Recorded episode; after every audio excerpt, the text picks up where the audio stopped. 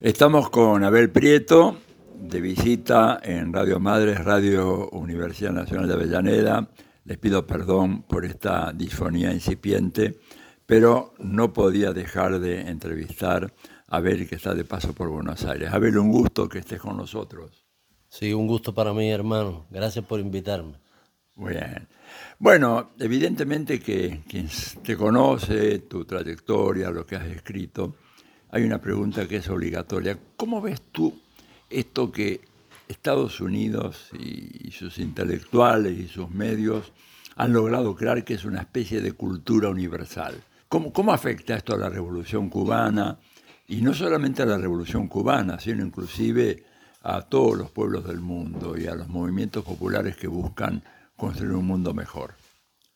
Bueno, Atilio, eso es uno de los grandes temas hoy de debate eh, creo que tenemos que darle la mayor prioridad que la gente que aspira a un mundo mejor, a ese otro mundo mejor que es posible y que es imprescindible, tenemos que ver la batalla cultural, incluso más allá de la batalla de las ideas, que recuerdas que lanzó Fidel y que por supuesto sigue vigente, es también una batalla en torno a la subjetividad en general, a, a, las emociones, con, tiene que ver con el sentido de la vida de la gente. Y efectivamente está haciendo muchísimo daño. Yo creo que el, propio capitalismo ha ido deshaciendo el patrimonio cultural que creó desde el Renacimiento hasta acá, lo ha ido despedazando, lo ha ido trivializando, lo ha ido desfigurando. y tenemos la paradoja que nosotros los que defendemos ese mundo justo donde la cultura es un derecho, tenemos la paradoja que tenemos también que defender ese patrimonio que, han ido haciendo pedazos. Yo creo que es muy grave porque no solo tiene que ver con la información, vamos a decir, política directa, que en eso eh, la, la, distorsión de la realidad, la posverdad, lo que le llaman el reino de la posverdad, la fake news, toda esa historia hacen muchísimo daño y confunden a mucha gente en términos de orientación política, pero no es solo información, repito, tiene que ver con una visión del mundo basada en la competitividad neoliberal, en sálvate tú por encima de los demás, atropellando a los demás. Tiene que ver con liquidar los sentimientos de solidaridad. Tiene que ver con la idea de crear un, ciudadano que no es un ciudadano, es realmente un consumidor han degradado la condición de ciudadano a la condición de consumidor. a un dato que me dabas tú antes de empezar esta entrevista del, sobre el tiempo que hoy hay para atender a algo, para prestarle atención a algo, que cada vez es menor. Tú, me decías que incluso eh, un estudio daba menos de 10 segundos de, atención, que los peces incluso eh, tienen un poquito más de tiempo para observar la, realidad, su entorno. Sí, los peces que están en una pecera. En una pecera, sí, no, es algo escalofriante. Es que han fragmentado eh, la percepción de las cosas, han fragmentado la percepción de la gente sobre sí mismo, sobre su futuro, sobre su sobre, sobre para qué cayeron aquí en este planeta, sobre para qué realmente eh, se les ha dado esta oportunidad de vivir y han echado todos los valores, porque también es una batalla en términos éticos, porque junto a esa crisis cultural hay una crisis ética muy profunda. esto, esto lo va a pagar la, la civilización, la llamada civilización, que cada vez es más barbarie que cualquier otra cosa. Eso, eso, esto lo vamos a pagar. Y, y es muy, muy grave. Yo creo que eh, está influyendo en Cuba, está influyendo en toda nuestra América, está influyendo en todas partes. Efectivamente, toda esa, la industria de los famosos. Yo hice un ensayo sobre ese tema de la, de la industria de los famosos. Mm, eh, crean paradigmas, falsos dioses, dioses con pies de barro.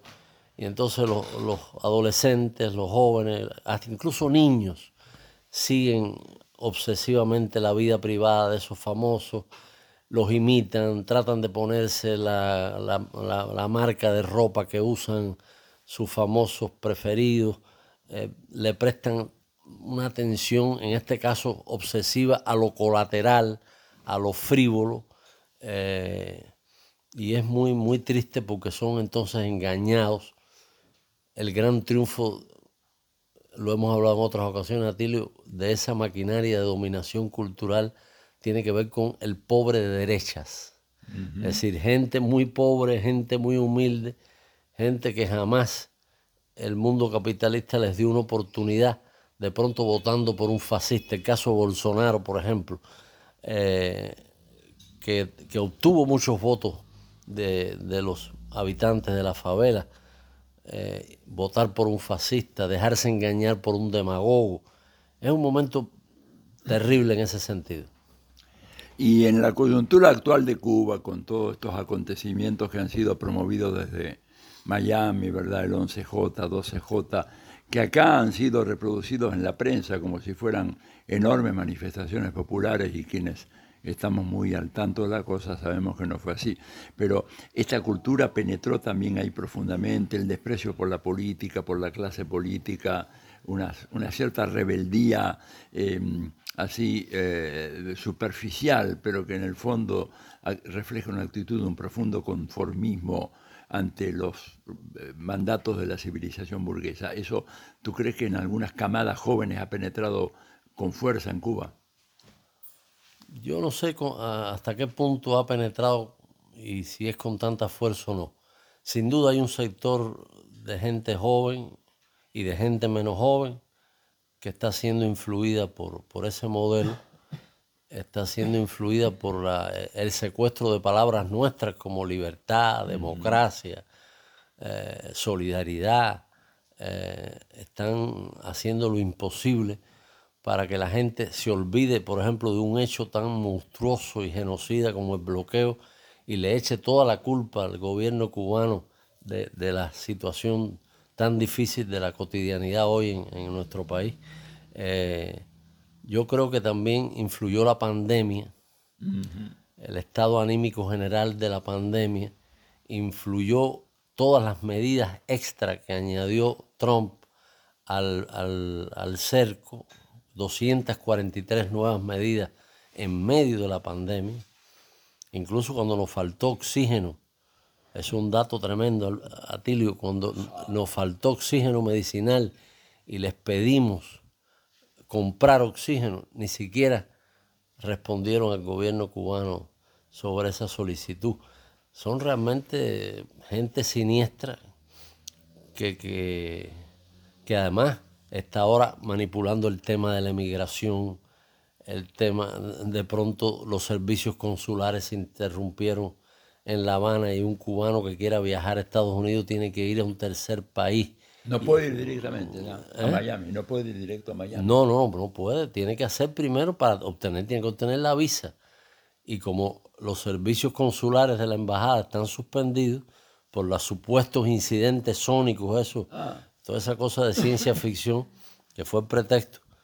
Entonces ahora obligan a los cubanos a ir a, un tercer país. Todo, todo está dirigido a crear malestar, a crear desaliento, a crear fisura en, esa unidad que se forjó en Cuba a lo largo de tantos años entre pueblo, partido, gobierno, esa unidad que, ha sido tan importante y que la, fundó en primer lugar alguien a quien tú quisiste mucho y él te quiso mucho a ti, de Fidel. Eh, yo creo que sí, que eso también está el tema, Atilio, de las redes. estas manifestaciones supuestamente pacíficas, pues fueron manifestaciones con gente violenta pagada, pagada para romper vidrieras, pagada para cometer actos vandálicos, para agredir a la policía. Esas manifestaciones que no tuvieron nada de pacífico eh, estuvieron acompañadas de una campaña a través de las redes tremenda, donde te ponían imágenes de supuesta gente asesinada por la policía cubana, te ponían eh, como casos de, de violencia extrema, es decir, daban una imagen de que, de que el apocalipsis había llegado al país cuando fueron unas manifestaciones verdaderamente limitadas que en unas pocas horas quedaron y sin, y sin, y sin el ejército en las calles y sin sacarle los ojos a la gente como ocurrió en Chile, sin carros de estos lanzagua ni nada de eso, eh, a partir de la presencia del pueblo revolucionario en las calles y de, y de una policía que tenía órdenes estrictas de no usar armas de fuego. Eso se, fue, se fue estricto en eso. Y de ahora hecho, no se usaron. No se usaron. Eh, y, y esa campaña de mentiras tristemente influyó mucho, pero fíjate, influyó sobre todo en la comunidad emigrada.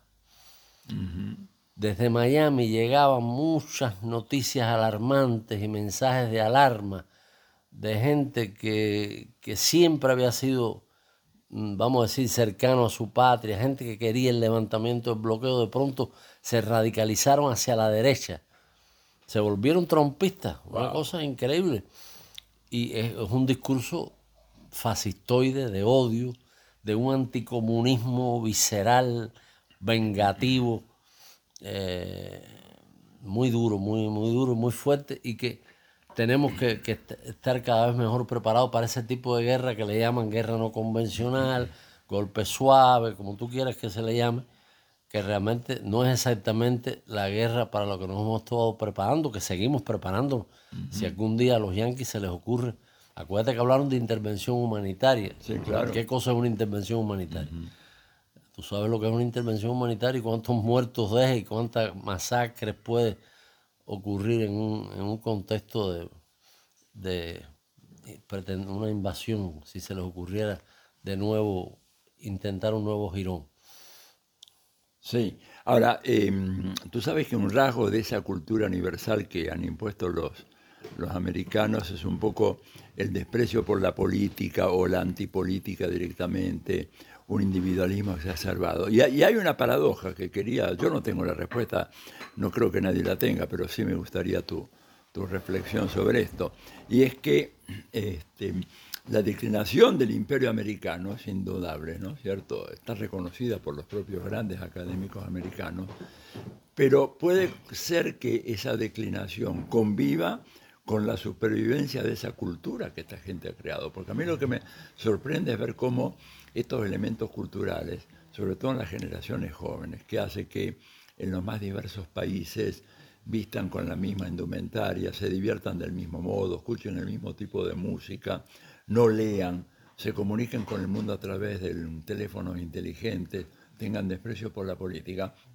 Puede ser esa una herencia que sobreviva a la declinación del imperio americano y que va a ser un desafío muy grande para gobiernos que quieran realmente avanzar en la construcción de un mundo mejor. ¿Compartí esta preocupación mía o esta aprensión mía?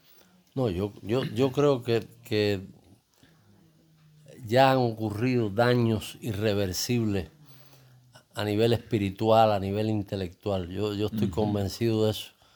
Eh, Irreversible. yo creo que es muy difícil que eso pueda revertirse. Y creo que, digamos, cualquier tarea de un gobierno progresista, un gobierno que, quiera fundar un tipo de relación entre la gente diferente a la competitividad esta torpe, estúpida, eh, va a tener que hacer un esfuerzo en términos educacionales y en términos culturales enormes. Hay que crear un pensamiento crítico en la gente en torno a esto. Eh, estamos en Cuba precisamente llevando adelante un programa contra la colonización cultural porque muchas de estas cosas tienen que ver con la colonización cultural, tienen que ver con esa confusión verdaderamente siniestra entre lo yanqui y lo moderno. Así es. Hay, gente que cree que lo moderno es lo yanqui, que parecerse a los yanquis es, digamos... A la altura de los tiempos. Adelantar, estar a la altura de los tiempos, exactamente. Y que se avergüenzan de sus raíces. En el fondo, es, aquello que denunció Martí, polemizando con Sarmiento, sobre civilización y barbarie, eh, como Martí rechazó esa, esa dicotomía y defendió lo autóctono y defendió, eh, digamos, una visión descolonizada de las cosas. Yo creo que hay que emprender una labor de descolonización, hay que hacer un esfuerzo por, por la producción de contenidos culturales emancipadores y por crear, eso lo estamos proponiendo nosotros, talleres para niños, adolescentes, de cómo entrar en el mundo de las redes con, vamos a decir, con cierta suspicacia, con cierta distancia crítica.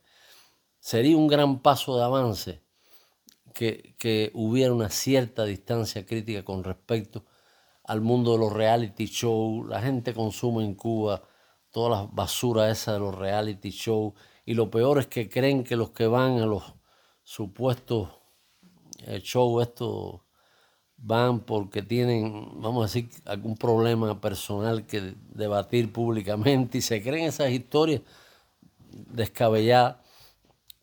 Y haría falta muchos talleres de crítica de esto, de este tipo de, programación de la televisión mayamense, porque tenemos la influencia de la, vamos a decir, de la cultura de la globalización yanqui, pero también tenemos ese mundo eh, verdaderamente quiche, mediocre, profundamente mediocre, y en algunos momentos fascista, abiertamente fascista, que es el mundo de Miami.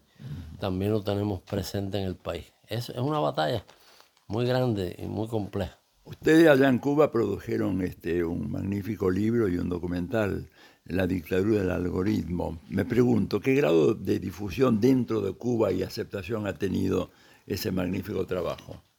Es el de Javier, ¿no? sí, sí, sí, sí, eso tuvo mucha difusión en la televisión, se puso y se ha debatido y ahora sacó un libro, me mandó por WhatsApp, convirtió varias de las entrevistas en un libro, Javier Gómez Sánchez. Así es. Que es el decano hoy de la Facultad de Arte de los Medios en el Instituto Superior de Arte. Un hombre muy talentoso y, que realmente hizo una contribución importante a este análisis. Sería bueno ver si podemos publicar el libro acá en la Argentina. Tal ah, se lo digo, se lo digo. Ya, y la última, ¿cómo ves el tema eh, ¿Crees que los medios de comunicación en los países con gobiernos de izquierda como Cuba, Venezuela, Nicaragua han tomado nota de todas estas grandes novedades que hay producidas por este auge de esta cultura hiperindividualista, eh, pasatista, antipolítica, etcétera, que ha, caracterizado los últimos años?